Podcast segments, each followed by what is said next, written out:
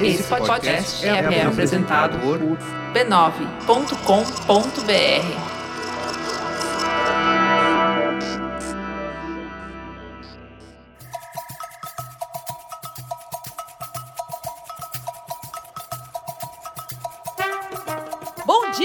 queridos ouvintes. Ó, nós aqui outra vez, Vibradoras 31 no ar. Eu e minhas amigas, como sempre unidas, mesmo que uma distância nos separe, o coração tá sempre unido. Bom dia, Angélica Souza, como você está? Qual é, qual é o sentimento dessa semana? Olha, o sentimento dessa semana é dias de luta, dias de derrota. Sempre. Mas vamos que vamos, né, minha amiga? Fé em Deus, é. fé no Pai que o inimigo cai. Não tem muito o que fazer. Quando chega o fim da tarde, a gente fala, mais um dia se foi. Aí quando você acorda, você fala, ai meu Deus, de novo. Vocês têm essa sensação? Bom dia pra Renata Mendonça, minha outra amiga. Bom dia, minha amiga. Eu acho que a minha sensação pior chega no fim de semana, né? Porque assim, nenhum. Todo dia continua igual, né? E aí uhum. o fim de uhum. semana ele é muito parecido, porque apesar de não ter trabalho, você tá em casa, né? Continuo na minha sala, enfim. Mas são problemas pequenos diante de é. tanta gente que tá em situação muito pior. A Angeliquinha vai dar o furo hoje? Ah, que deixa eu dar esse furo aqui. Dá esse furo, por favor. Não é furo, né? É, na verdade, algo que eu já venho falando, algo que eu já tinha diagnosticado. É uma constatação. é. Ah, qual uma é? Uma constatação que nós temos. A primeira vibradora tivemos com coronavírus. Meu Deus, tivemos, verdade. tivemos, que foi gente. diagnosticada por Angélica Souza há dois meses. Um, quando ele ainda era um coroninha. diagnosticada, é é, já está nas estatísticas brasileiras. Renata Mendonça. Renata Mendonça, tá lá o nome dela, pode buscar na lista. é, pior que se bobear nem tá, né? Não sei se o pessoal tá contabilizando tudo direitinho, mas pessoal que acompanha nosso podcast já havia, né, ouvido aí sobre a minha saga de gripe, etc. E, hum. e aí, até que eu, no caso, tive menos sintomas de corona do que o meu namorado que mora comigo. E aí a gente acabou fazendo o teste, né, diante da orientação médica que recebemos. É, fizemos o teste da sorologia e o meu deu, confirmou, né, que eu havia tido contato com o corona, com o coronavírus. Né? Ele já tinha entrado no seu corpo. Ele já havia, ele já havia passado por mim. E, e aí é isso, gente. Aconteceu. E, ô Renata, deixa eu falar uma coisa aqui. Por que, que você teve menos sintomas que o Bruno? Porque você Amiga, é uma mulher forte guerreira. Por quê? É isso, é isso. Porque, eu, não, olha... E foi engraçado, porque eu escrevi aquela coluna da Folha falando, né? Fiquei muito aliviada que o presidente falou do histórico de atleta, que eu tenho histórico de atleta, né? Do, da minha, desde a minha infância, assim, pratiquei esporte. Aí aconteceu que acho que o universo ouviu e falou: deixa eu testar Amiga. essa menina aí. Olha que loucura. Você já escreveu aquela coluna doente já, meu Deus do céu. Nós somos fortes, porque assim, essa semana eu soube de notícias de pessoas também próximas, né? Que não vou aqui citar nomes para não expor ninguém. E aí um Você certo... continua apurando bem apuradinho, né, Isso. Né, aí um certo, uma pessoa, homem, de uma família, alguém. pegou o coronavírus. E quando ele abriu o teste, ele chorou. Olha os homens! Gente!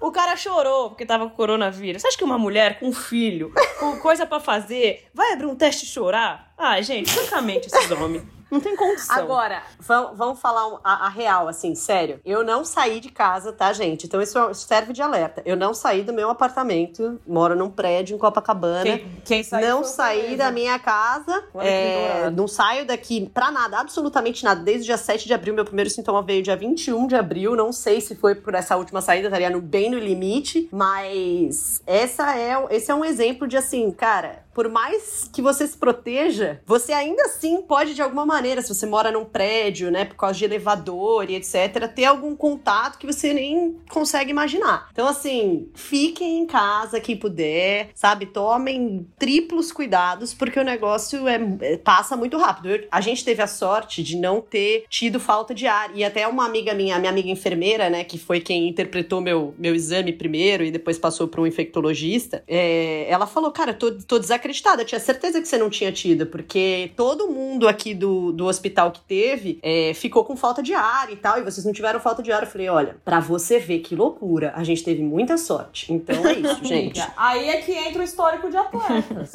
pulmão tá bala, porque você faz exercício físico, inspira, respira, transpira, entendeu? É isso. Olha, minha Ami, só pela graça, mas Ah, aparentemente só pela sobrevivi, graças a Temos Deus. uma sobrevivente a uma grande Isso. peste. Ela tem história pra contar e a gente fez parte desse momento porque era tudo de Renata, como você tá, Renata, como tá o Bruno e a febre. Manda esse menino lavar o nariz, manda esse menino tomar um própolis. E ela se curou com a bênção de Jesus, porque olha, minha amiga, você é uma sobrevivente. Parabéns. Venceu. Renata venceu. Para- Parabéns, mulheres melhores que homens, até no Ah. segundo Covid. Bom, Amém. minha gente, vamos dar início então a esse episódio. Já falamos do plantão do Corona. Vamos então começar com ele, o momento olímpico que está aqui. Uh, Eu não desisto dele. Ele Nossa. segue aqui. Faltam 430 dias, minha gente, para os Jogos Olímpicos. Era pra estar faltando uns quase 70, mas não, não é. A gente zerou tudo e começou de novo. Eu trago pra esse quadro uma notícia que é muito relevante e que também tem a ver com um tema que a gente vai debater aqui no, neste episódio, né? Ele vai ser o destaque deste programa. Mas antes dele, vem esta informação que foi postada no site Olimpíada Todo Dia, de lá que eu tirei, que é que mais de 100 organizações que defendem os direitos humanos reivindicaram ao lado de grupos LGBTs que o governo do Japão adote leis de não discriminação antes de começar os Jogos Olímpicos de Tóquio. Então aconteceu aí um protesto na última sexta-feira, dia 15, dois dias antes do Dia Internacional de Combate à Homofobia, onde mais de 100 organizações que defendem os direitos humanos reivindicaram ao lado desses grupos que o governo do Japão tivesse que adotar essas leis, né? Então, o Yuri Igarashi é o diretor co-representante da Aliança do Japão com a legislação de grupos LGBT, afirmou que o adiamento dos Jogos Olímpicos em um ano dá ao primeiro-ministro, aquele nosso colega que a gente fala sempre aqui, o Shinzo Abe, mais tempo para ele introduzir e aprovar proteções de benefício para todos no Japão. E isso foi dito em uma matéria do Inside the Games. Então, só para lembrar que em 2018 a- as autoridades de Tóquio adotaram algumas leis de antidiscriminação com o intuito de proteger os grupos LGBT. Mas essa medida não foi sancionada pelo governo do Japão para todo o território nacional. Então, o que, que acontece? Algumas modalidades olímpicas vão ser realizadas fora de Tóquio, né, da capital japonesa. E aí, por exemplo, a maratona, ela vai ocorrer em Sapporo, que é uma cidade que fica no sul de Tóquio. E aí, vale lembrar, né, minhas amigas, que a discriminação de qualquer tipo, qualquer tipo de discriminação nos Jogos Olímpicos é proibida, né? Inclusive por motivos de orientação sexual, é proibida pela Carta Olímpica. A Carta Olímpica, olha ela aí, a mãe de todas. Ela não tolera qualquer tipo de discriminação. Eu vou abrir uma aspas aqui, que é do Hudson Taylor. Ele é o fundador e diretor executivo do Athlete L, uma organização que defende a igualdade no esporte. Ele disse o seguinte: O esporte nos ensina que somos mais fortes quando estamos juntos. E agora é a hora da comunidade esportiva global se solidarizar com grupos LGBT no Japão. Gente, pauta necessária, né, para território nacional sancionar essa lei de discriminação, porque a gente vai receber o maior evento esportivo do mundo. A gente Então, não, né? Ah, meu Japão. Graças a Deus a gente tá É. fora dessa, porque se dependesse do nosso presidente, a gente tava ferrado. A gente já A recebeu. gente- A gente já recebeu, foi ótimo quando aconteceu. Agora Fez a gente não sentido. tem Na hora condição. fez sentido. É. Agora a gente não tem condição. Não tem. A gente, como humanidade, né? Eu quis dizer. Então aí. Porque a gente vai estar lá, a gente também vai receber um Sim, evento. sim, a gente E também. aí, claro. Eu quis dizer nesse sentido. Não, Então, e a gente também vai ser recebida. Eu não quero ter nenhuma discriminação, ó. Eu Exato. também não. Eu quero fazer o que me der na telha Isso. com consentimento. Eu- claro, eu- exceto roubar e matar, né? Eu quero, primeiramente, poder ser recebida em algum momento, né? Se, o- se o Japão puder estar aí, né? De repente, nos recebendo em um momento de Olimpíada, a gente tá, né? Esperando isso. Mas, cara, muito importante. Apesar de que às vezes eu fico pensando, né? Cara, que triste que a gente ainda tem que falar coisas tão tão básicas. Nossa, né? óbvias, né? Porém- Oi, Japão, tudo bem? Vamos brigar contra a discriminação? É, pois é. É uma loucura isso. Mas Eu aqui no fiquei- Brasil a gente tá pior, né, nesse sentido, então, olha. Ai, mas eu fiquei chateada de ter que falar isso justamente para os japoneses, que são uma civilização É. muito adiantada, né? Tanto é que eles estão pagando a conta aí de tão programado que eles foram para essa, pra essa Olimpíada. Agora, sabe, fiquei decepcionada um pouquinho, mas tem um aninho aí para eles avançar nesse, nesse assunto e a gente segue torcendo para que a gente chegue bem lá, muito bem recebida por todos e acolhida. Com certeza. Fé em Deus, Japão. Vai ter o Japão. Mas sem ser muito religioso. É, também não quero isso. Também não quero isso pra mim. Vamos lá. A segunda notícia desse grande podcast é 80 anos do primeiro jogo de futebol feminino no Pacaembu, o meu, o seu, o nosso. Agora hospital e depois uma concessionária. Pacaembu. Amiga. Amiga, é tudo isso mesmo. É, mesmo, É. eu sei, mas é, você, quer, você quer jogar na nossa cara tanta, tanta coisa ruim ao mesmo tempo, sabe? Ela é assim, ela é assim, ela é explicadinha. Me desculpe-me. Vamos lá. No último domingo, dia 17 de maio, comemorou-se os 80 anos da primeira partida de futebol realizada no Pacaembu. O debut das mulheres no estádio aconteceu em uma preliminar de um amistoso entre São Paulo e Flamengo. Olha aí, Ai, tricolor. Olha só. Ai, O São Paulo perdeu esse jogo, só pra controle Ai, aí. Foi 2 a 0 desgraça. Não importa, serviu para as mulheres jogarem antes e isso que importa. Dois times femininos do Rio de Janeiro foram escolhidos: o Cassino do Realengo e o Esporte Clube Brasileiro. É isso? Esporte Clube Brasileiro? É isso mesmo, minha amiga. Esses dois times se enfrentaram numa sexta-feira à noite na inauguração da iluminação do estádio. A partida acabou ganhando uma projeção absurda, especialmente entre a imprensa. E a partir desse momento começou a surgir uma pressão contra as mulheres que praticavam futebol. Mais essa. Dez dias antes desse jogo acontecer, foi divulgada uma carta ao então presidente da República, Getúlio Vargas, escrita por um cidadão carioca chamado José Fuzeira. José Zoeira! Ah, Zoeira! Nossa, é um Zé zoeirão. Fuzeira, sai daqui, Zé Fuzeira. Nela, ele faz um apelo ao líder do país para que acuda e salve essas futuras mães do risco de destruírem a sua preciosa saúde e ainda a saúde dos futuros filhos delas e do Brasil. Ai, gente. Ai, gente. Como que um homem consegue ser tão Qualquer ousado? semelhança com discursos de hoje em dia, infelizmente, né, não é mera coincidência. Amiga, o cara teve as moral de mandar uma carta pro O presidente. Não, Ó. amiga, ele assinou com o endereço dele. Acho que ele esperava uma resposta. No fim da carta tem assim: o José Fuzeira reside em rua não sei o que, não sei o que lá, número tal. Tinha até o endereço do homem. Nossa, me fala onde ele reside depois. Em Copacabana ele residia. Olha que loucura. Ah, Renata, vai atrás dele, dos antepassados dele. Desculpa, Angeliquinha, pode seguir no seu. No seu Não, eu tô aqui indignada também, esse homem. Sei lá, em 1940 a gente tava numa ditadura também, que começou, sei lá, em 37. O mundo tava louco e muito parecido ao mesmo tempo. É. Vamos lá. Abre aspas pro Beleza do Zé Fuzeira. Refiro-me, senhor presidente, ao movimento entusiasta que está empolgando centenas de moças, atraindo-as para se transformarem em jogadoras de futebol, sem se levar em conta que a mulher não poderá praticar esse esporte violento sem afetar seriamente o equilíbrio psicológico das funções orgânicas, devido à natureza que a dispôs a ser mãe. Ora, a constituição orgânica da mulher impõe-lhe o atento cuidado de precaver certos órgãos contra a contundência traumática, sendo que, conforme opiniões de alguns expoentes da medicina, as pancadas violentas contra os seios podem até dar origem ao câncer. Dizia o trecho da carta, publicada no Diário da Noite em 7 de maio de 1940. Deus Gente. Gente, para Gente. tudo. O homem falou que pancada na bola nos seios pode gerar câncer. Gente. Meus amigos e minhas amigas. Depois, é quando eu isso falo que, ele os falou. homens são inviáveis, eles ficam bravos. Mas Olha, vamos lá. Se, se esse homem soubesse a pressão de usar um sutiã, um top apertado, ele ia, Nossa falar, ele ia ver o que, que causa câncer. Tá aí uma coisa que o coro... É. Mas olha, minha amiga, o coronavírus me tirou essa pressão. Eu não sei nem como vai ser depois do coronavírus. Libertou os peitos. Tá tudo livre. Ah, gente, eu já, eu já queimei. já era. gente, Vamos lá. Olha, olha, eu não sei. Eu não sei como é que. Sabe o que, que é triste? Eu tava falando isso esses dias. É triste que a gente olha essa carta e a gente não estranharia, infelizmente, se algum maluco escrevesse Não. isso de novo hoje Não. em dia, diante da situação que a gente vive, né?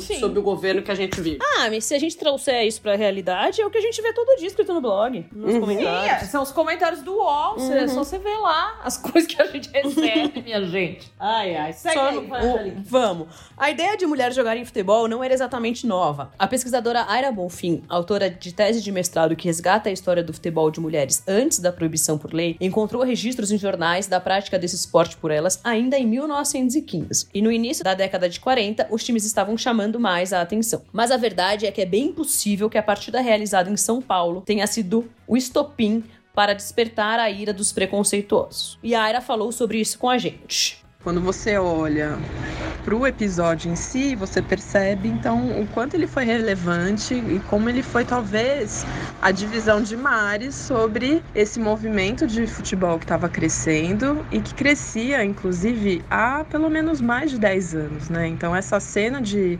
clubes suburbanos de mulheres já estava acontecendo no Rio de Janeiro e acontecendo inclusive com essa especificidade, né, de, de ser uma preliminar do masculino, de estar sempre relacionada a um evento de inauguração de iluminação do estádio, que foi o caso também aqui no Pacaembu. Ela teve um espaço, ela foi, ela cresceu, ela não estava escondida das lideranças ali da AMEA, né, que era a principal liga de futebol, ou da CBD, que se forma também ali no Rio de Janeiro, né? Ela está sendo noticiada, ela está sendo registrada com fotografias.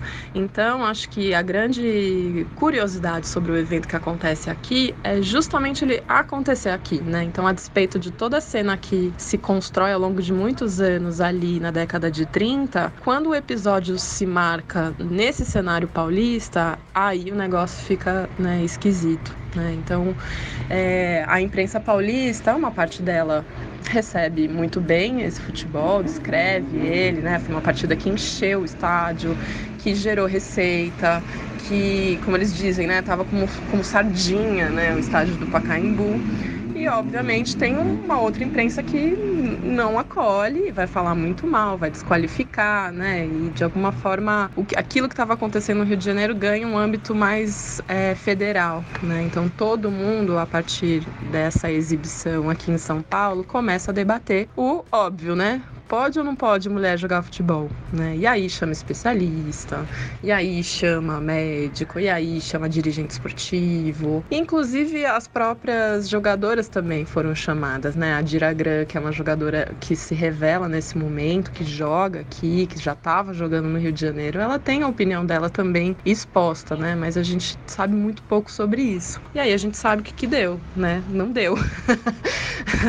O jogo teve um público de 65 mil pessoas e terminou com a vitória do Esporte Clube Brasileiro sobre o Realengo por 2 a 0. Gols de Gizinha e Sara. Mas com a repercussão da partida no Pacaembu, especialistas, especialistas começaram a aparecer na tentativa de comprovar cientificamente que o futebol seria prejudicial à saúde das mulheres. Ai, gente, tá cheio de especialista desde sempre aí também, né? Olha, Saboreta. sempre, sempre. Pouco tempo depois, é decretado que as mulheres estavam proibidas de praticarem o futebol e outros esportes incompatíveis com a sua natureza. Ou seja, Getúlio Vargas leu a carta. É, Leu. do Zé Leu e concordou. concordou. Leu e Concordou com o Zé Fuzeiro. Essa lei só seria extinta em 79 e só na década de 80 as mulheres passaram a fazer parte oficialmente do futebol, com clubes, campeonatos e a seleção brasileira surgindo em 1988. Diante de todo esse contexto de proibição e invisibilidade, é quase impossível precisar qual foi o primeiro time feminino a ser formado no Brasil, ou até mesmo quando exatamente as mulheres começaram a praticar o esporte. Essa foi uma história que por muito tempo ficou apagada, como se não tivesse existido. Mas recentemente, começaram a desbravar esse universo e mostrar que as mulheres jogam futebol há muito mais tempo do que imaginávamos. Na verdade, elas sempre jogaram. Né? A gente está falando de uma outra história. A gente não pode comparar essas duas histórias, do masculino e feminino. Não tem comparativos, né? Talvez ali só depois da década de 80, quando você de fato com, começa a ter alguns dados, né? Como uma seleção nacional, uma participação de clubes. Mas nesse momento, não.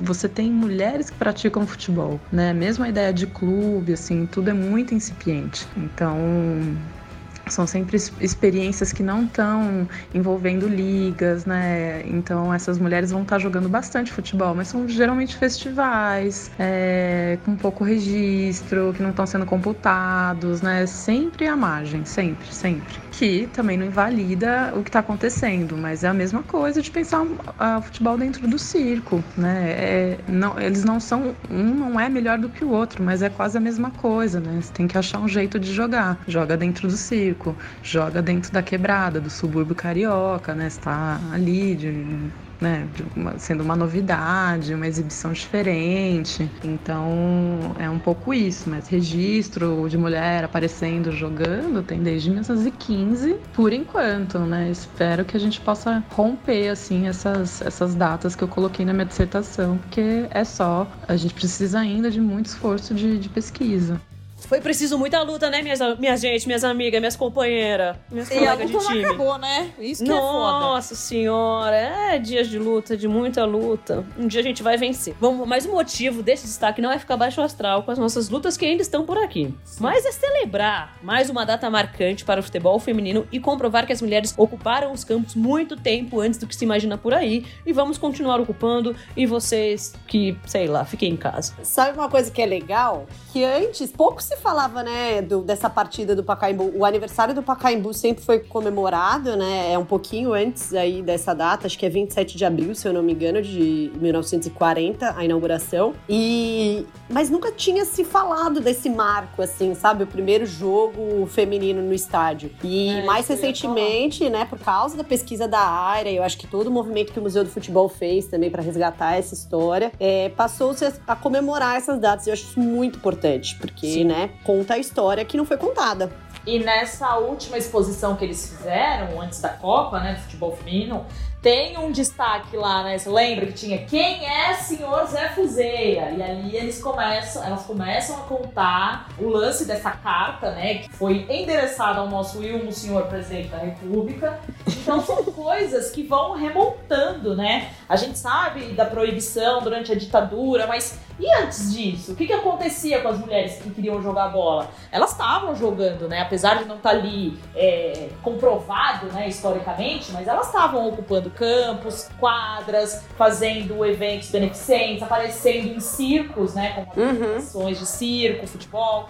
Então, é muito legal a gente ir remontando essa história, né? E cada vez que a gente tem uma, uma novidade, é sempre bom comemorar. Eu achei incrível o museu, museu não, né? O Pacaembu como um todo, uhum. é, re, relembrar essa data, mesmo que seja pela primeira vez, Ainda mais uhum. na época que a gente tá aí, de, de muita luta do futebol feminino. Eu achei simbólico, achei muito legal, foi muito muito bonito esse, esse resgate histórico aí. E, e vamos só reforçar a Aira, né? A Aira Bonfim, gente, uma pesquisadora incrível. Eu estive, estive na apresentação do mestrado dela, né? Da tese de mestrado que trata justamente desse resgate de 1915 a 1940, né? Todos os registros que ela encontrou de futebol feminino. E tudo em jornal, o que é muito incrível, assim, para nós que somos jornalistas, nós três, né? Sim, é, sim.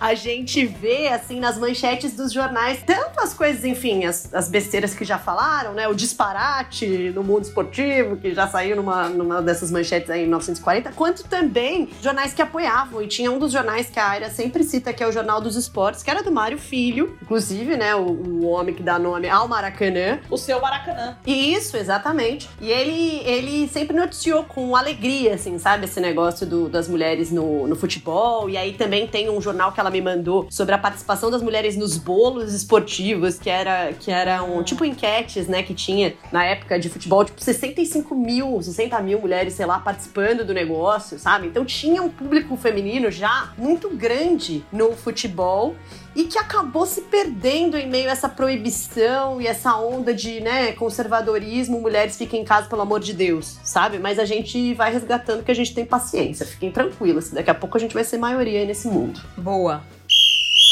Minhas amigas, está chegando o momento dele, o anúncio da sede da Copa do Mundo Feminina em 2023. Acabamos de sair de uma Copa, já vamos entrar na outra. Se Deus quiser, porque o que está acontecendo? Dias são sempre iguais e está acontecendo muito rápido. Quando a gente piscar, nós vamos, já vai estar em 21 rumo a 23. Olha a minha cor. No dia 25 de junho, a FIFA vai fazer uma reunião online, né? Pois nada presencial. Pois é, é o que é possível. É, ela vai fazer uma reunião online com seu conselho e ela vai fazer o grande anúncio, que é o país escolhido para sediar a Copa do Mundo Feminino. Então, só para relembrar, nós, Brasil, enquanto país, estamos concorrendo com outras nações. Vamos relembrar quais são. Colômbia, Japão, olha ele aí, ó. Olha ele aí Quer Gente, tudo, se for no quer Japão, tudo. Se for no Japão, eu já vou ficar por lá, viu? Porque vou emendar. Nossa, igual o Carlos e Gil.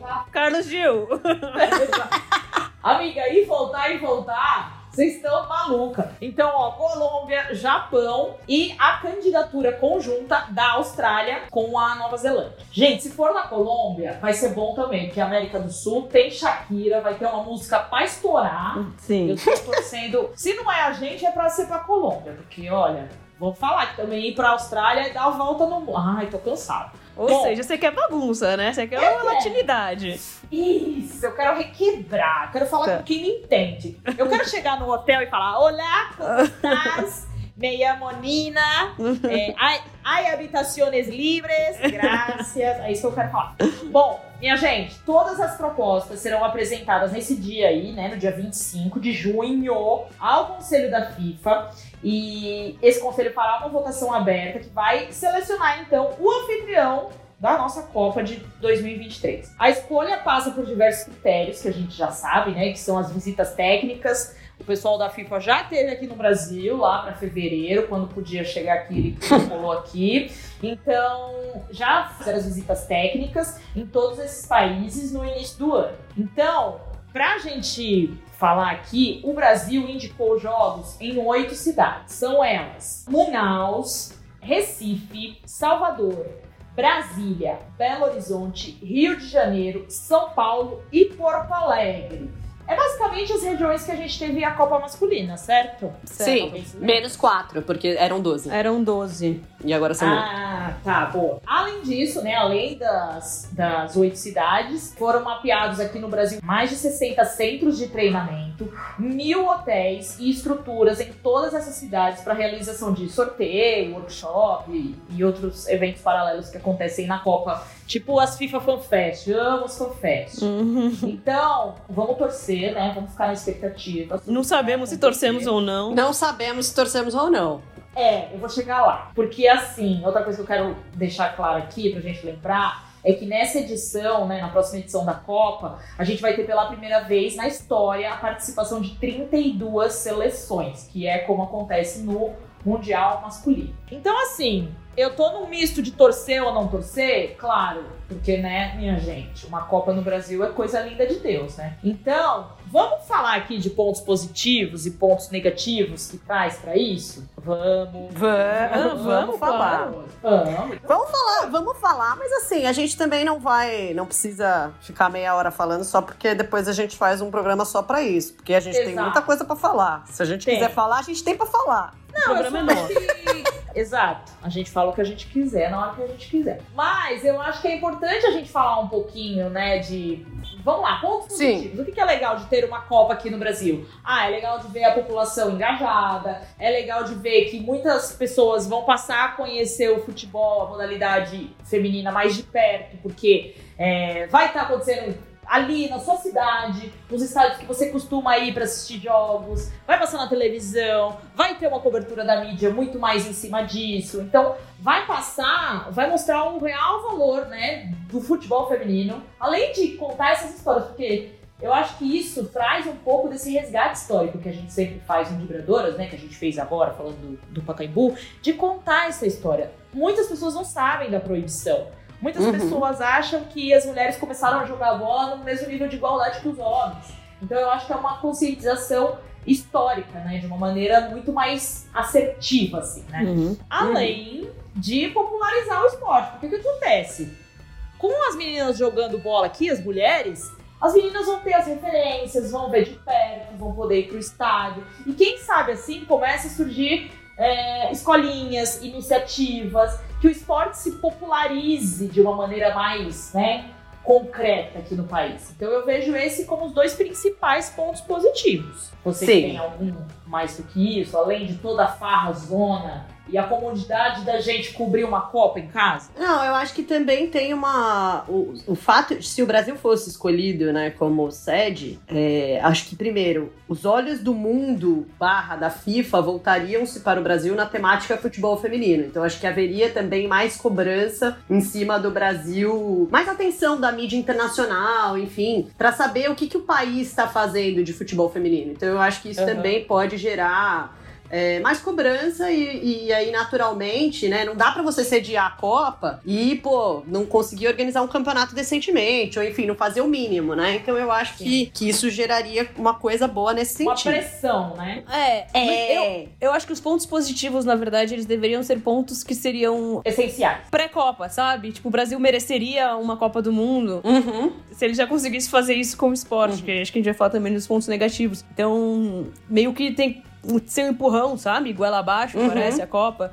Então, ah, beleza, vamos fazer a Copa então, já que não consegue é. fazer nada antes disso. Uhum. Vamos fazer a Copa então pra ver se agora vai? Sei lá. Uhum. Não, e é. como, por exemplo, aliás, já, né, colocando aqui um pouquinho do meu ponto de vista sobre o voto que eu talvez teria, se eu tivesse direito a voto, ah. é Austrália, Nova Zelândia, né? Acho que a Austrália é muito legal, assim, os jogos já são cheios lá, futebol feminino já tem um salário mínimo legal para todas as jogadoras, você tem um investimento muito legal, passa na TV, enfim. Teve um desenvolvimento muito muito grande na Austrália, por exemplo, e foi muito legal ver na França a quantidade Nossa, de torcedores senhora. australianos. Deus me livre. Nossa. Aquele jogo contra o Brasil, homem, que nós não viu uma Nossa. Tudo era verde e amarelo, chegava vendo, era tudo louro, de olho azul, australiano. Gente, uma loucura. Agora, além dos pontos, né, acho que pontos negativos meio que óbvios nesse sentido de que, poxa, o Brasil não tá, não merece, como disse Angeliquinha, né, não merece ainda, e isso não, não. fez por merecer não. ainda ainda. E não tem nenhuma mulher no comitê organizador, né? Na, na, linha de frente mesmo dessa, desse projeto, que vai apresentar lá na FIFA e etc. A gente falou disso no blog também. É, mas eu acho que tem uma coisa, é que essa Copa de 2023, né? Como FIFA, pensando na FIFA, não pode errar essa Copa, né? Porque como 2019 foi esse boom, 2023 tem que ser, assim, perfeito, tipo... Tem que ser maior. Estádio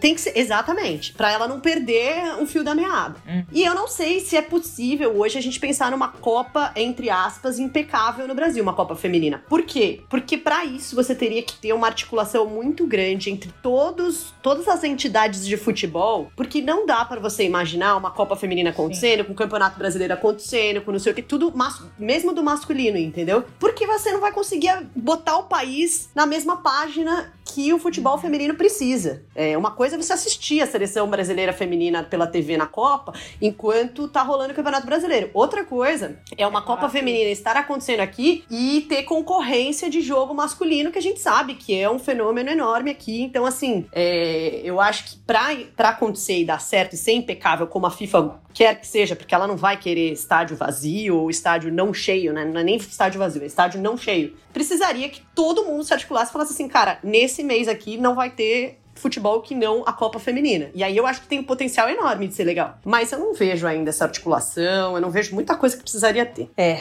É, eu acho que também é, é uma coisa que o futebol feminino ele precisa se desenvolver como um todo no país, né? Quando a gente pega exemplos de, de federações, é, é, muito difícil ter uma que bata de frente aqui com o que a gente tem em São Paulo, né? Que é onde está, vamos dizer assim, no, o grande polo do futebol feminino, das, dos clubes. Então eu acho que tem que acontecer isso como um todo nos, no, no território nacional. Mas para isso, os clubes também precisam entender que não é uma obrigação, é, que pode ser um produto. Então, assim, muita mentalidade, muita coisa precisa mudar é, por aqui na mentalidade dos clubes, das pessoas, dos dirigentes, das federações. Então isso acaba sendo um ponto negativo porque, imagina, gente, qual que é o, o grande, a grande força do futebol? Tá em São Paulo. E os, e os, e os outros estados? Uhum. O que, que eles têm de desenvolvimento? O que, que eles têm para mostrar, para contribuir com a chegada de uma. Sabe, você vai receber seleções lá no seu estado. Pô, que legal, que massa.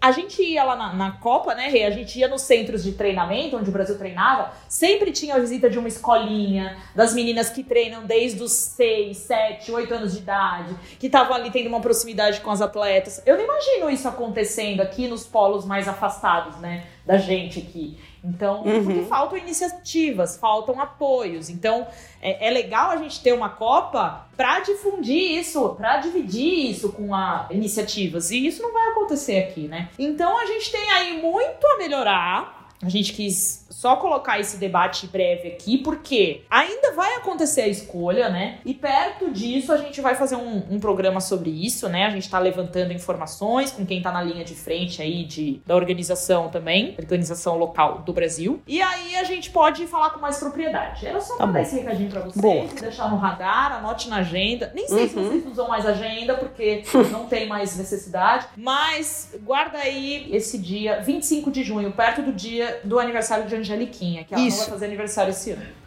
Por enquanto, o meu voto é o Japão. Aff, amiga. Meu, meu voto é Austrália e Nova Zelândia. Eu vou votar na Colômbia. Muitos longe as coisas, Renata. Austrália e Japão, amiga, dá no mesmo. Não, no próprio país. Ah, entendi. Eu quero uma coisinha, uma coisa mais perto da outra, sabe? Um trem, um trem bala parceiro, e rapidinho, essas coisas. Tá bom, então cada uma tem sua torcida que Isso. nenhum vai pro Brasil. Beleza.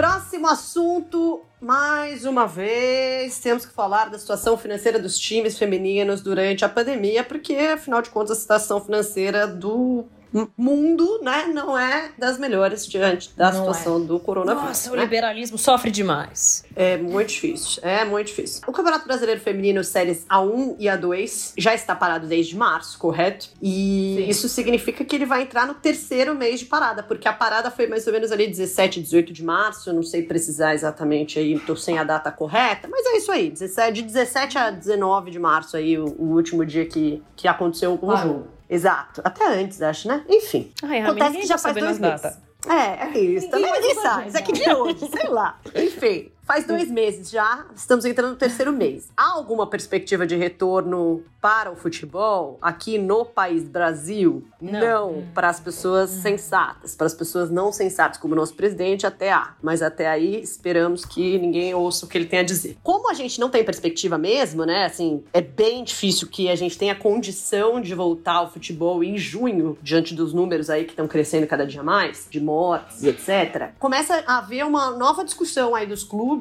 sobre o que fazer, porque todos continuam perdendo, né? Patrocínio, obviamente já perderam arrecadação, principalmente os clubes de camisa, né? Que tinham arrecadação de TV com o masculino e, e bilheteria, etc. Isso tudo, né? Nada disso tá vindo. Então, começa a se entrar nessa coisa de e agora? Como é que a gente vai pagar os salários? A gente veio, recomeçou a, a ver essa situação depois de uma notícia do pessoal do Galo, né? Que a repórter Júlia Camacho noticiou, falando, né, que o Atlético Mineiro tinha dispensado jogadoras por telefone. A gente foi atrás do clube, etc, né? O clube dispensou cinco jogadoras. Foi por telefone, segundo eles, porque, né, na pandemia não tinha como fazer de outra maneira. Apesar de que tem jogadoras que, né, acho que tinham coisas no clube, né? Tinham que voltar pra lá. Mas enfim, foi por telefone. Até conversamos com jogadoras que falaram que foi uma chamada de vídeo e etc. Que a alegação, né, que o clube alegou realmente corte de gastos. É, o Atlético Mineiro falou pra gente que cortou gastos em todas as categorias, inclusive no futebol masculino profissional, e não teve como não fazer dessa maneira. Cortaram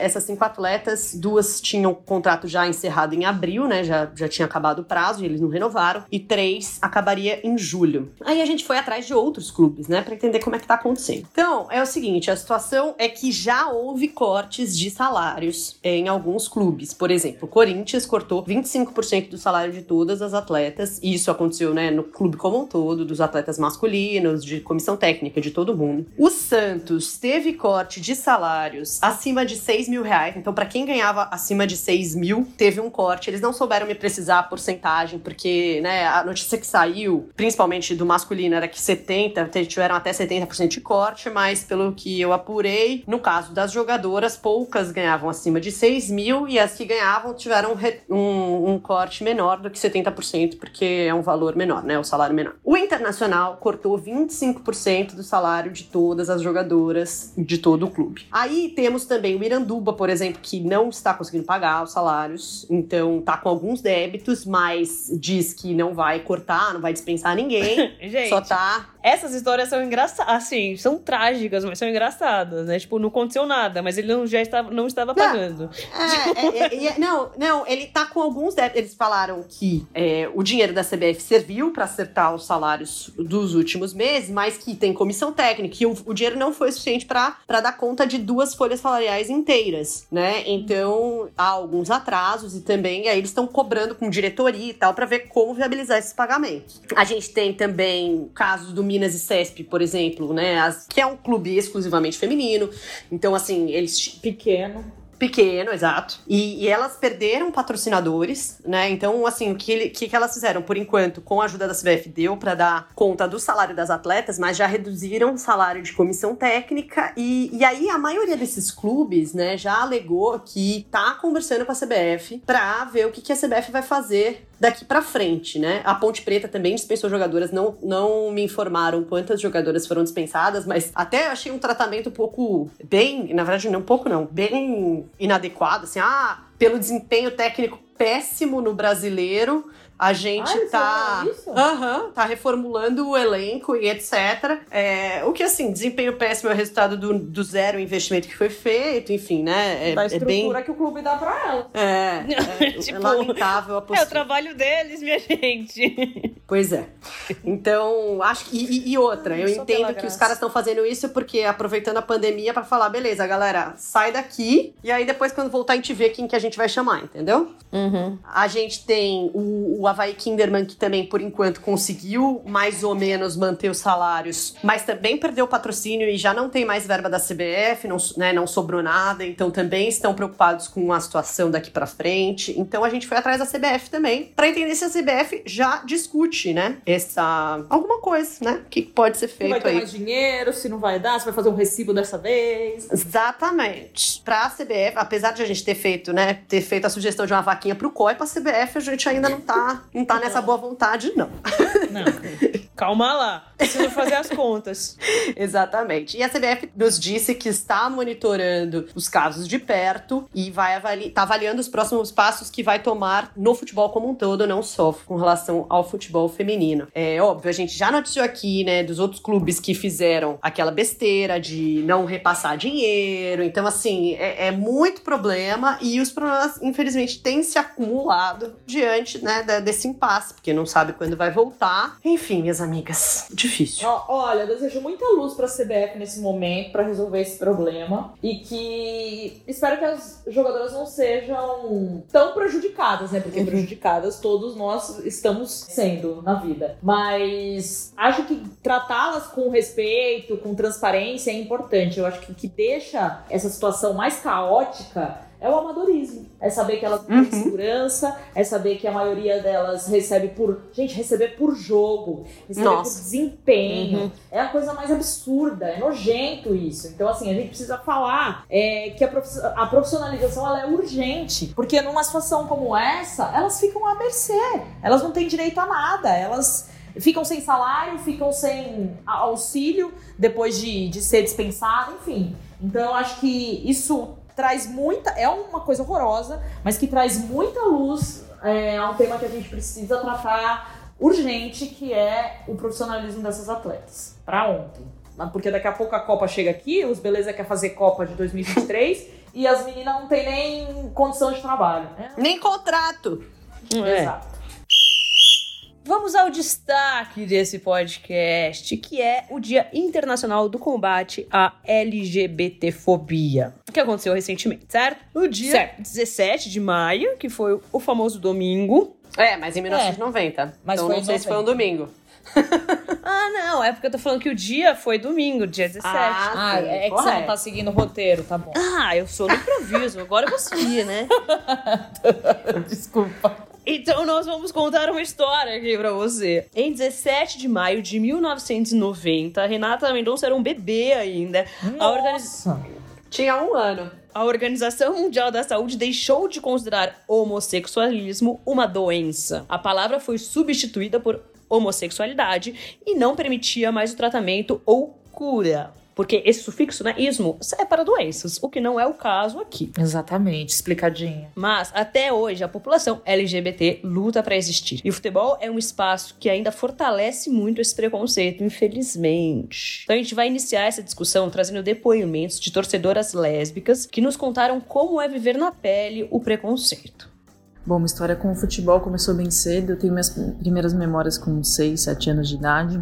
Sempre acompanhada pelo meu pai. Eu venho de uma família de São Paulinos e meu pai sempre gostou muito de futebol, sempre me levou no estádio. A gente morava no Morumbi, então a gente ia pro estádio. Às vezes não era nem só para ver o jogo de São Paulo. Tinha show, tinha bingo, tinha qualquer evento, a gente ia. E sempre foi um ambiente muito tranquilo para mim, muito confortável, muito seguro. Tinha uma neurose do meu pai de querer ficar sempre perto, chegava cedo, saía depois, para evitar as multidões e tal, mas nunca tive problema nenhum nesse sentido. E aí fui ficando mais velho um pouco, ele, ele foi ficando mais velho também, já com preguiça de ir pro estádio. Comecei com os meus amigos na época da escola, mas sempre com os meninos. Então também é um ambiente confortável por isso. Tinha a roupa de ir pro estádio, então tênis, calça, casaco, às vezes gorro. Tinha que meio que usar um, um traje de estádio para evitar olhada, chaveco, qualquer coisa assim que, que incomodasse. Tinha que estar nessa fantasia aí. E aí, um pouco mais pra frente, é, o desafio de levar a namorada pro estádio. Então, nunca foi um ambiente tranquilo e para mim e só em mulheres pro estádio e muito menos com a namorada porque qualquer manifestação de afeto, é, mão dada, beijo, parecia inviável, parece, né, até hoje em dia. O chegar e o sair, assim, tá de mão dada, é, caminhar, ainda por ter uma multidão, parece até um pouco mais tranquilo, mas dentro do estádio já o ambiente é outro. Acho que eu nunca me senti segura para manifestar nenhum tipo de afeto. É, acho que é uma situação que fica um pouco mais confortável quando a gente vai num grupo, em casais assim de amigas, então é, aí fica um pouco mais tranquilo por a gente estar em um número maior. Mas mesmo assim já passei por situações que não foram agradáveis é, e não é um ambiente onde eu me sinta segura nem para estar só em mulheres e nem para estar junto com a namorada, hoje em dia com a minha esposa. Então, acho que estamos muito longe de caminhar para um, um ambiente onde a mulher se sinta segura e muito mais a mulher lésbica se sinta segura dentro do estádio. E os times fazem realmente muito pouco em relação a isso. É, aqueles gritos homofóbicos, o bicha no tiro de meta, a gente se sente muito mal, fica um silêncio, né? Fica um vazio, até uma cumplicidade ali entre as pessoas que estão juntas ali, mas a grande maioria do estádio, se eu ouvir 30, 40 mil vozes gritando isso, realmente machuca e não sinto nenhuma mudança aí nos últimos anos em relação a isso. Infelizmente. Acho que os times têm que sim se mobilizar. Eu, eu vejo o São Paulo fazendo muito pouco em relação a isso. E espero que as coisas mudem, né? Porque a gente sempre frequentou e sempre e vai continuar frequentando os estádios, apesar de qualquer coisa. No último domingo, diversos clubes do país fizeram postagens sobre o Dia Internacional do Combate à LGBTfobia. Pelo nosso mapeamento, priorizando os 20 clubes da Série A do brasileiro, percebemos que 17 deles se manifestaram abertamente pelo combate à homofobia. Um deles não deixou claro a mensagem. O Corinthians e outros três se omitiram: o Atlético Paranaense, o Atlético Goianiense e o Ceará. A gente entende que uma postagem tomando partido do tema é importante, afinal, as sedes dos clubes contam com inúmeros torcedores apaixonados pelos seus times que frequentam o estádio e muitas vezes podem propagar o preconceito na arquibancada. Por isso é extremamente necessário o posicionamento em torno de temas que ainda são ignorados e rechaçados por grande parte da população. Vamos ouvir mais um depoimento. Esse segundo áudio é de uma torcedora do Corinthians, também lésbica, e que vai aos jogos do seu time. Ela vai mais acompanhada das amigas do que com namoradas. Eu frequento, já frequentei mais o estádio, tenho frequentado menos, eu sou torcedora do Corinthians e eu acho que até a torcida do Corinthians não é das piores com relação à inclusão de um modo geral. Eu acho que é uma torcida que abraça mais que outras. Não tenho medo de ir no estádio, nunca fui com, com crush ou com namorada, etc. Mas costumo ir com amigas só e tipo, é só eu e uma amiga, coisas assim. É uma coisa que antigamente não era possível, né? Que a gente tinha muito mais medo. Acho que o ambiente é melhor hoje do que já foi, mas eu acho que dar a mão, abraçar, atos de carinho são sempre coisas que a gente faz sempre com medo mesmo. Na rua a gente já sente medo, no estádio esse medo se mantém, né? Ele não é uma coisa que, que muda de, pelo ambiente, às vezes até intensificado. É, eu não teria problema de, de andar de mão dada ou abraçar, mas sabendo que sempre tem aquele olhar um pouco diferente, né? Principalmente de pessoas mais velhas, né? Que costumam ser mais. que costuma ter mais dificuldade de, de lidar com o assunto. Nunca sofri nenhum, nenhum problema relacionado a isso, mas eu acho que sempre tem essa preocupação com, com o olhar, né? Até para mulheres, a homofobia no estádio costuma ser mais no sentido de hipersexualizar a mulher, que é diferente da, da que os homossexuais homens passam, que é uma coisa mais é, de usar como xingamento, como uma coisa que desmerece, né? Tem essa visão muito sexualizada da, da mulher lésbica. Bom, a gente entende que uma postagem né, na rede social, ela é importante, mas ela é a menor dentro né, de um universo aí de ações assertivas que os times precisam e devem faz fazer para fortalecer essa luta. O combate ao preconceito, seja ele racial ou de gênero, ele precisa ir além né, do lindo discurso da rede social e se transformar em atitudes. Senão, o cenário nunca vai mudar de fato. Então, falando de nós mesmas, né, brancas, heterossexuais e que frequentamos a arquibancada, é, a gente também se sente incomodada quando a gente vai ao estádio e ouve esses tipos de gritos homofóbicos, gritos racistas, a gente fica incomodada. Então pensa como são, como isso bate para essas pessoas que vivem esse preconceito na pele, né? Então por conta disso a gente quis trazer esses depoimentos de quem, de quem vive isso assim, de fato, para ilustrar melhor o que a gente está falando aqui. Então a gente tem mais um áudio da torcedora corintiana onde ela fala sobre o incômodo que os gritos homofóbicos trazem para o público LGBT e ela fez um paralelo do que acontece nos jogos do masculino com o que acontece nos jogos do feminino, né, pela ótica da torcida, onde o preconceito na arquibancada é praticamente inexistente quando as mulheres estão jogando dentro de campo. Vamos ouvir. Eu acho péssimo quando tem gritos homofóbicos. Eu acho que são coisas que tiram, dão mais medo na gente, né? É, a gente acaba ficando com mais medo, é uma coisa que é desagradável, é desconfortável, você sente que você não pertence àquele ambiente. E que é uma coisa que é péssima, né? Você só quer torcer pro seu time. Eu acho que no, no quando tem jogos de futebol feminino, isso é dissolvido. É, eu fui em jogos com várias amigas, inclusive casais, e é um ambiente muito mais tranquilo pelo público mesmo, por ter muitas famílias, por ter um público mais LGBT de qualquer forma, por apoiar mais o futebol feminino, etc. Eu acho que esses jogos você se sente mais à vontade.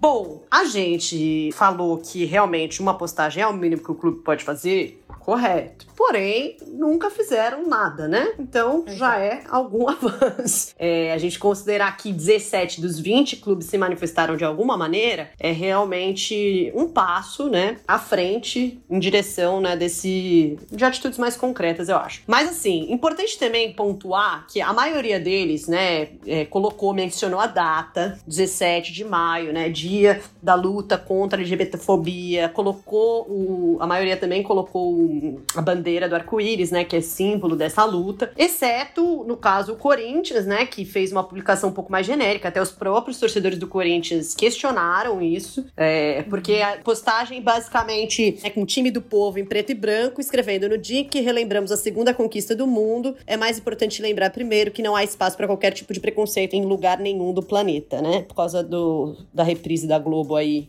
do Mundial do Corinthians, eles colocaram isso, mas muitos torcedores e nós também questionamos, porque não questionamos diretamente, mas questionamos aqui, porque não Estão questionando agora. Estamos questionando agora. Não falaram da data, não botaram bandeira do arco, não deu pra entender, não, não né? Foi que preconceito. uma mensagem direta, né? Pegou um gancho de uma exibição, uma TV aberta de um jogo, que é importante, ok, mas tem uma data por trás, né? Não, foi muito generalista, né? Não, não deu pra entender que preconceito é esse que vocês estão falando. Tem muitos preconceitos, né? Não, não trouxe nenhuma Ele é mensagem contra específica. todos. Todos Exato. porque ele é do povo. Isso. Exatamente. Bom, a gente fez uma postagem, acho que quem quiser olhar no nosso Twitter, a gente colocou absolutamente todos, os 17 que postaram e os três que não postaram. Então tem lá o print de cada, de cada arte, a mensagem de cada um, acho que é importante. Então é uma evolução. Porém, né, eu acho que principalmente se a gente já sente falta de, de mais atitudes, imagina as pessoas que realmente vivem esse preconceito na pele. A gente tem até amigas que falaram: Poxa, eu, eu era tão fanática e agora nem, nem consigo acompanhar mais tanto futebol masculino porque, porque não, não dá, me incomoda demais, sabe? Frequentava estádio, aí vinha os gritos homofóbicos, aquela coisa. Então, realmente é um negócio muito chato. E todos, todos os nós, torcedores, que somos os favoráveis aos direitos humanos, né? Gostaríamos que os clubes fizessem algo. E a torcedora do Corinthians que a gente ouviu, ela falou sobre o que, que ela espera que outros clubes possam fazer, que os clubes possam, né, para passar, né, para ir além das campanhas de redes sociais. Primeiro, essas postagens dos clubes são muito importantes. É, eu gosto sempre de falar do Bahia, que é um time que eu vejo que faz muitas campanhas legais, é, tanto contra o racismo contra, quanto, quanto é, contra a LGBTfobia. Acho que tem muitos. Os times precisam melhorar muito nisso. Eu acho que teria que ter uma coisa, talvez, feita pela CBF de organização, que ajudaria é, para não ser uma coisa tão individualizada. Acho que punição para gritos homofóbicos, como já aconteceu, são úteis. Porque a torcida é punida de certa forma, o clube é punido, então funciona. Mas acho que poderia ter campanhas também para trazer mais família para o estádio. Isso acaba trazendo um ambiente melhor em geral. Tem diversas campanhas que eu acho que podem ser feitas nesse sentido. É, eu não acho que baixar preço de ingresso resolve tanto, porque você está expondo a minoria, mas eu acho que você tentar trazer essa inclusão por meio de melhorar o ambiente, também por segurança, é, trazer mais segurança para essas pessoas, então melhorar a segurança dentro do estádio com profissionais treinados para combater esse tipo de, de situação, eu acho que resolveria bastante. Ainda sobre o assunto das campanhas, dois clubes é, usaram vídeos né, para abordar o assunto. O Fortaleza fez um vídeo usando dados e imagens de violência contra homossexuais e estampou a frase: homofobia não se aceita, se combate. E o Bahia fez um vídeo que nós, clubistas, né, favoráveis ao Bahia, elegemos como unânime. Clubistas baianas. a melhor campanha em torno do tema, né? Eles trouxeram até pessoas LGBT, né? Pessoas representantes realmente, pessoas que vivem esse preconceito, para falar, traçaram um paralelo entre a LGBTfobia e a pandemia de Covid. Aliás, o Bahia tem um timing com essas campanhas de comunicação que, olha, sabe, eles sempre é. entram numa temática, tipo, usando uma coisa que tá acontecendo para inverter a linguagem. Eles são perfeitos. Eles são mesmo. Maravilhosos. E levaram pro vídeo rostos, nomes e depoimentos de pessoas que vivem na pele o preconceito. Há muito tempo, muita gente vive um isolamento social por outra pandemia, a LGBTfobia. Uma pandemia mundial que isola as pessoas da família, que tira o emprego de muita gente. Uma doença ainda sem vacina, sem cura mas há tratamento. Imagine se o seu isolamento social durasse anos ou até uma vida inteira. Essa é nossa dor. Chega da falta de ar. Lave o preconceito com água e sabão. E faça a sua parte. Quando o seu isolamento social passar, queremos que o nosso passe também. Essa não é a primeira vez que o clube baiano maravilhoso se posiciona fortemente em torno de assuntos importantes. E é isso que o Nelson Barros Neto, gerente de comunicação do Bahia e coordenador do Núcleo de Ações Afirmativas do clube, nos explicou. Bem, o vídeo contra a homofobia que a gente publicou no domingo na verdade faz parte de uma série de iniciativas que o clube tem realizado é, desde janeiro de 2018, quando foi criado o Núcleo de Ações Afirmativas do Bahia, do qual eu sou um dos coordenadores junto com o Tiago César. E é importante registrar também que é, faz parte de uma série de bandeiras e causas que a gente tem atuado e a gente se orgulha de, digamos, puxar essa fila, porque em 2018, por exemplo, nesta mesma data, 17 de maio, só três clubes do Brasil se manifestaram e agora, três anos depois, apenas três não se manifestaram em relação aos times da Série A. Então é uma luta árdua e gradativa que a gente vem fazendo. Importante registrar também que esse vídeo foi elaborado com antecedência, não foi apenas um card né, de, de, de divulgação ali que dá a impressão às vezes que é feito nas coxas. E, e o clube também tem se posicionado ao, ao, longo do tempo né, sobre esse tema, não foi só hoje, não foi a primeira vez, longe disso. É, a gente já fez camisa personalizada, já fez, além das postagens de rede social 2018, 2019 e agora, a gente lançou uma camisa, não há impedimento. A gente ganhou uma premiação do Grupo Gay da Bahia, que é uma das entidades mais sérias de LGBT do Brasil, num evento realizado antes do Orgulho LGBT em Salvador. A gente recebeu o troféu. É, a gente lançou depois uma campanha um vídeo muito bonito, Levante Bandeira, é, já em setembro de 2019, mostrando também que a gente não faz apenas as datas e, lembra, lembra as causas nas datas efemérides, na verdade. A gente faz questão de, de sempre estar pontuando as questões ao longo do ano, não só lembrando da mulher, por exemplo, em março e do negro, por exemplo, em novembro.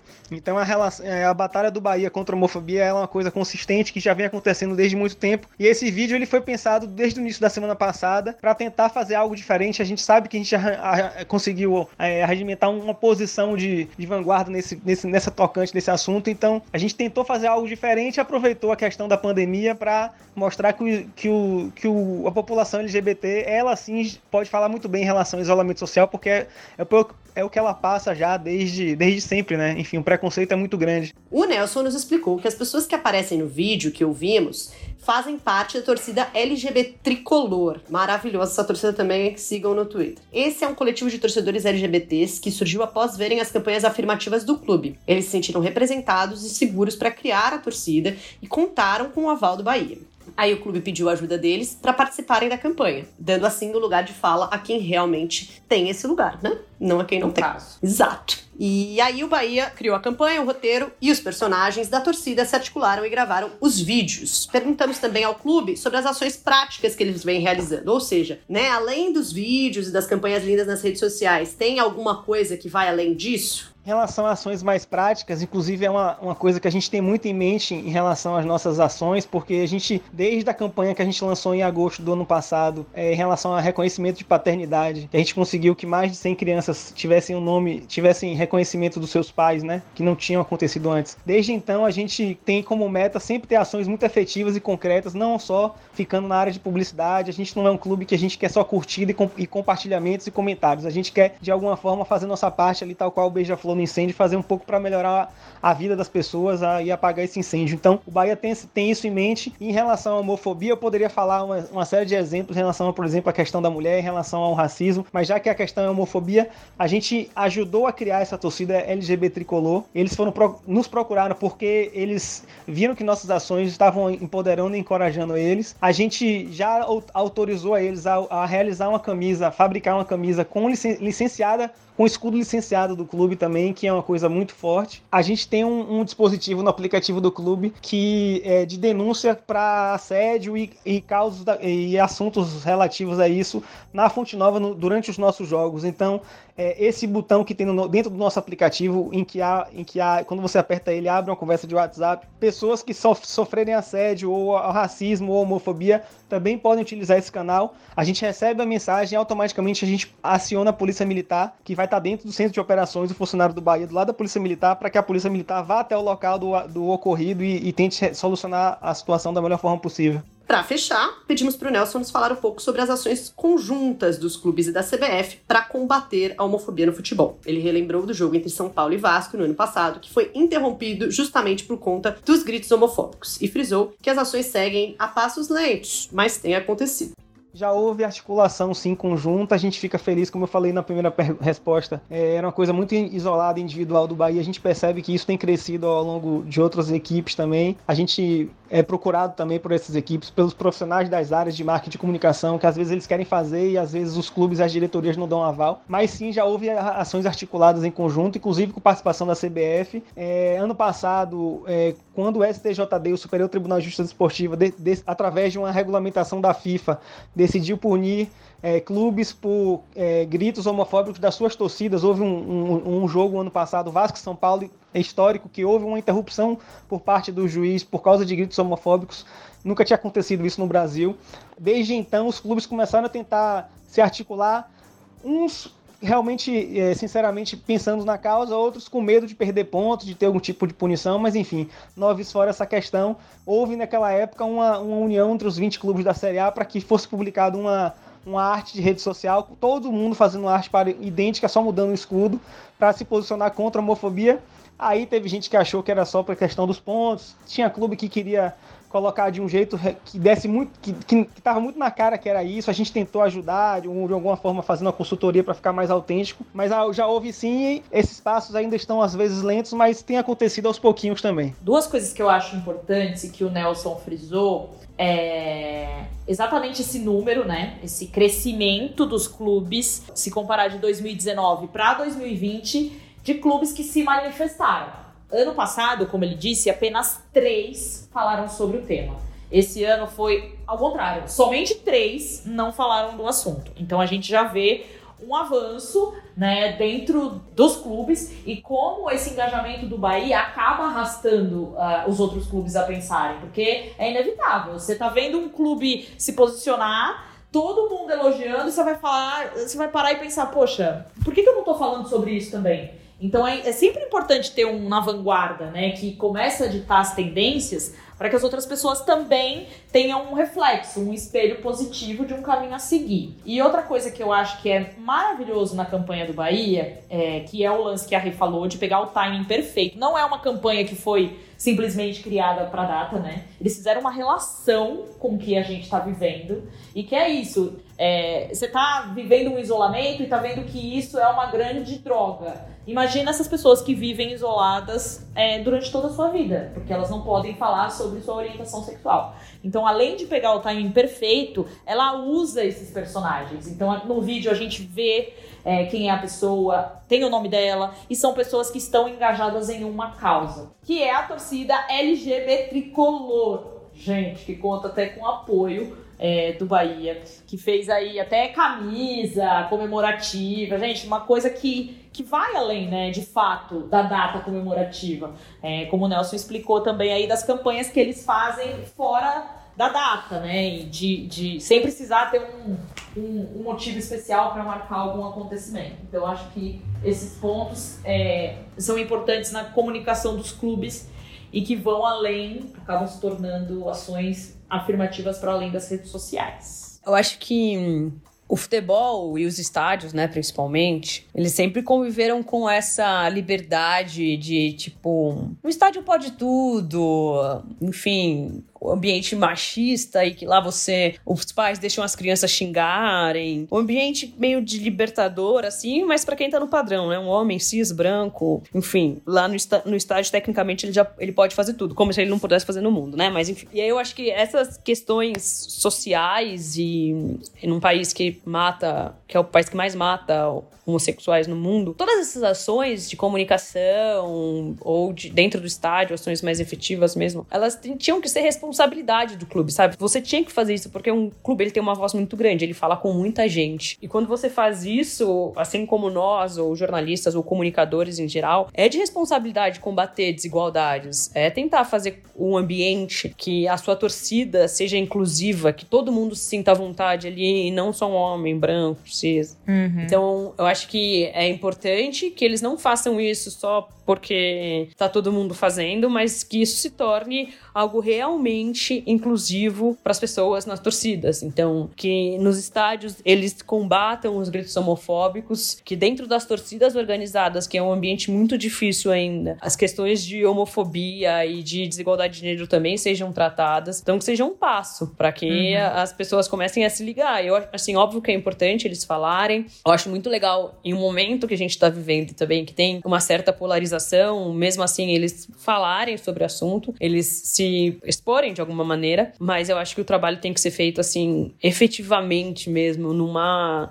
uma pauta quase que diária para que essa uhum. inclusão aconteça. E, e, eu acho que, assim, falando das, das ações práticas que, que eu acho que precisam acontecer urgentemente, né, é, além do, do, das campanhas, é a gente parar, é, é fazer parar os gritos homofóbicos no estádio, assim como acho que que manifestações racistas, eu acho que a gente começou a ver só mais recentemente, né, talvez no último ano mesmo, atitudes de arbitragem, atitudes realmente para parar parar, tá gritando isso, pronto, parou o jogo. Não vai ter jogo quando vocês continuarem a gritar isso. E eu acho que, até se a gente falar de racismo também, que é uma, uma coisa que o futebol se manifesta há muito mais tempo, né, abertamente, com campanha de FIFA, campanha de CBF e tal. Mesmo no racismo também era uma coisa assim que muitas vezes quando acontecia casos, é, ficava assim, o dito pelo não dito, e ninguém se manifestava de uma maneira mais explícita. E a gente tem visto vários casos na Europa, né, de jogador que, poxa, tem que lidar com isso ainda é expulso, né, quando reage. É, então aqui, assim, no, no, ano passado a gente teve, nesse São Paulo e Vasco aí que foi mencionado, o, a manifestação e que o árbitro pela primeira vez realmente parou, né, é, uhum. o jogo. E assim, eu achei muito louco que na transmissão pouco se comentou disso, sabe? E, e é muito importante se comentar, entendeu? A gente precisa, todo mundo, tomar uma atitude para acabar uhum. com esse uhum. preconceito. Ser, é, é, a equipe que tá fazendo a transmissão, é o árbitro que tá apitando, são os jogadores que estão em campo, são os treinadores, é todo mundo entender que isso aqui não dá mais. Então, aconteceu? Sim. Beleza, não vou mais jogar. Sabe? É, não, a gente precisa eu de. Acho também que pensar numa forma de punir os clubes, né? Porque o clube tem que coibir esse tipo de, de comportamento da arquibancada, uhum. né? De certa forma, é, é, na dor que funciona o negócio, né? Sim. Só sentindo. Isso, mas assim, eu acho que parar o espetáculo é o que faz os caras. Porque assim, o cara que tá na arquibancada reproduzindo isso, ele acha que isso é bobo. E o que interessa para ele é o jogo que tá acontecendo. Ele só vai entender quando o jogo não acontecer mais. Então, assim, querido, você vai gritar? Então não vai acontecer jogo. Então, é isso, assim. Porque é muito complicado, gente. Imagina a pessoa, sabe? O, o cara que tá num. Eu acho que algumas das torcedoras que a gente ouviu até mencionaram isso, que pros homens, né, por conta desse machismo que oprime tanto os homens e a homossexualidade masculina, é um negócio ainda mais forte para eles. O cara não tem coragem de chegar de mão dada com o namorado dele. E isso é uma coisa muito básica, né? Você poder andar de mão dada com a pessoa que você gosta, com a pessoa que você ama. Então, assim, alguma coisa tem que ser feita porque é muito triste que isso seja tratado com tamanha naturalidade. É muito triste. É, a gente viu aí então uma mudança, vai, vamos dizer aí de um ano para cá, falando. Uhum. É que a gente fez um recorte de série A, né? Mas teve clubes de série B que também uhum. se manifestaram em torno do tema. A gente acha muito importante que essa bandeira seja erguida e seja mais do que na data, que seja sempre colocada lá no topo para que a gente possa falar sobre esse tema e de certa forma é uma maneira da gente também acolher essas pessoas, né, que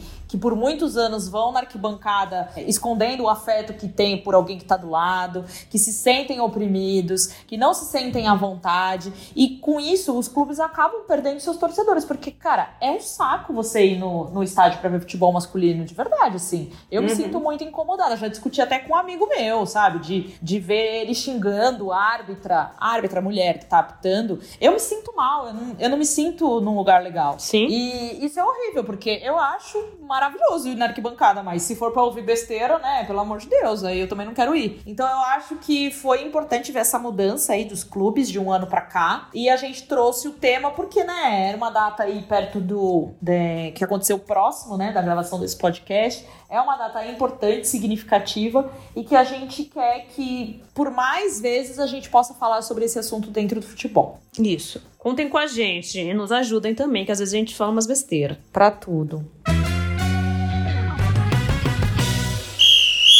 Chegou a hora do momento biscoito deste podcast. Graças a Deus estamos recheada. O nosso pacote de biscoito tá inteiraço, assim. Recebemos um biscoito a roda essa semana. Graças a Deus, é para isso que a gente trabalha. É, esse é o nosso pagamento em tempos de Covid. Brincadeira. É, vamos lá. Ô, Angeliquinha, este primeiro recado remete a você. Você quer ler ou você se sente encabulada? Quer que a Renata leia no seu lugar? Ah, amiga, é difícil eu me sentir encabulada. Mas... a Renata vai começar, vai, porque, né, fica mais bonita. Assim. Pode, pode começar, minha amiga. Sim, senhora, com muita honra para elogiar minha amiga Angélica Souza, maravilhosa. Angélica Esse... Seila. Angélica Seila, para quem conhece ela via Instagram. É, Luana Maluf, nossa amiga maravilhosa, arroba a Luana Maluf. Eu gosto de arrobas fáceis. Sim.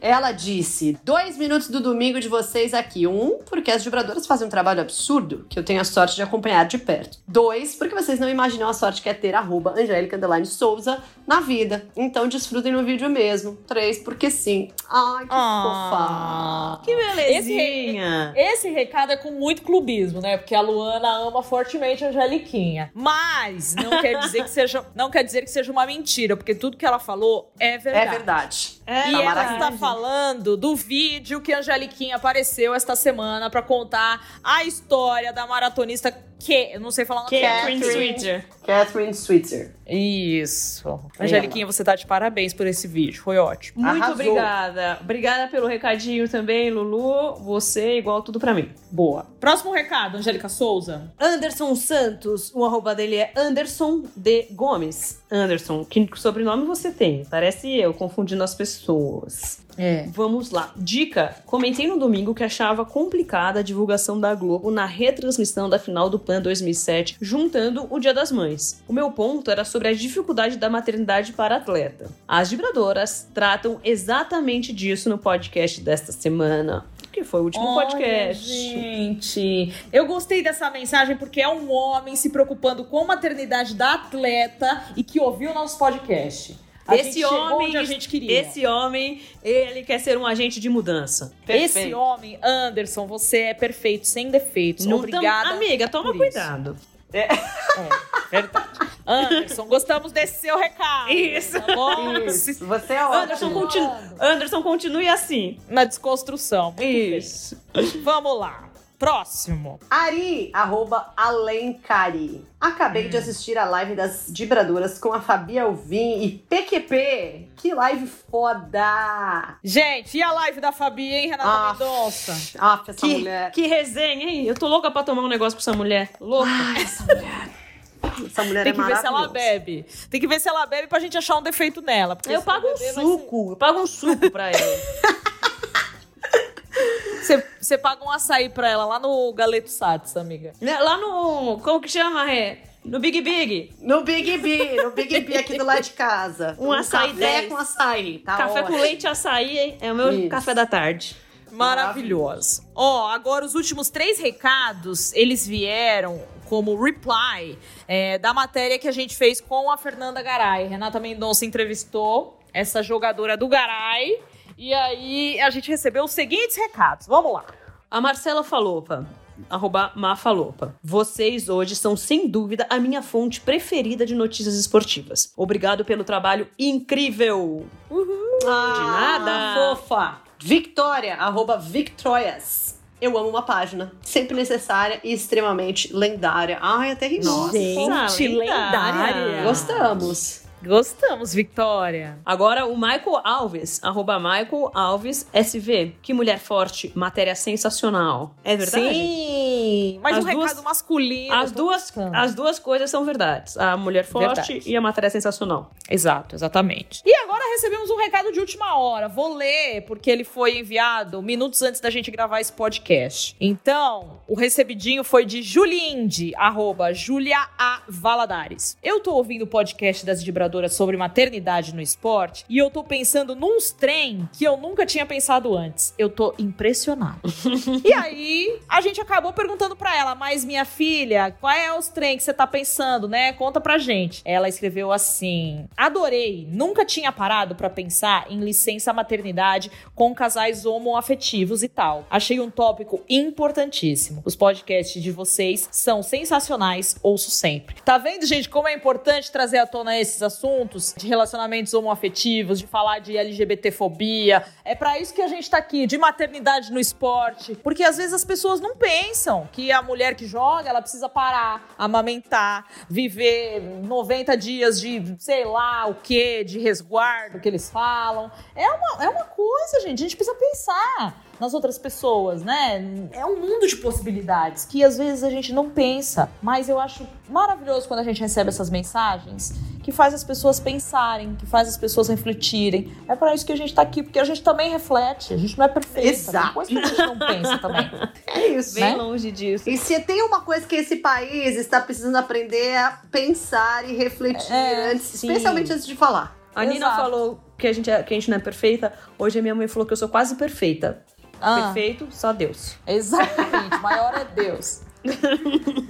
Então tá ótimo. É isso. Oh, minha gente, chegamos ao fim de mais um episódio. Chegamos ao fim, eu chego até a perder a voz, já diria, né? Arlindinho, Cruz, saudades de um bom samba na 13 de maio. Nossa. Minhas amigas, semana que vem a gente tá de volta. Contem comigo pra tudo. É sempre bom ouvir a voz de vocês semanalmente, assim, desse jeito, viu? Estou morrendo de saudas. Eu também. Saudades, Foi ótimo. Um beijo. Foi ótimo. Um beijo. Até semana que vem. Beijo.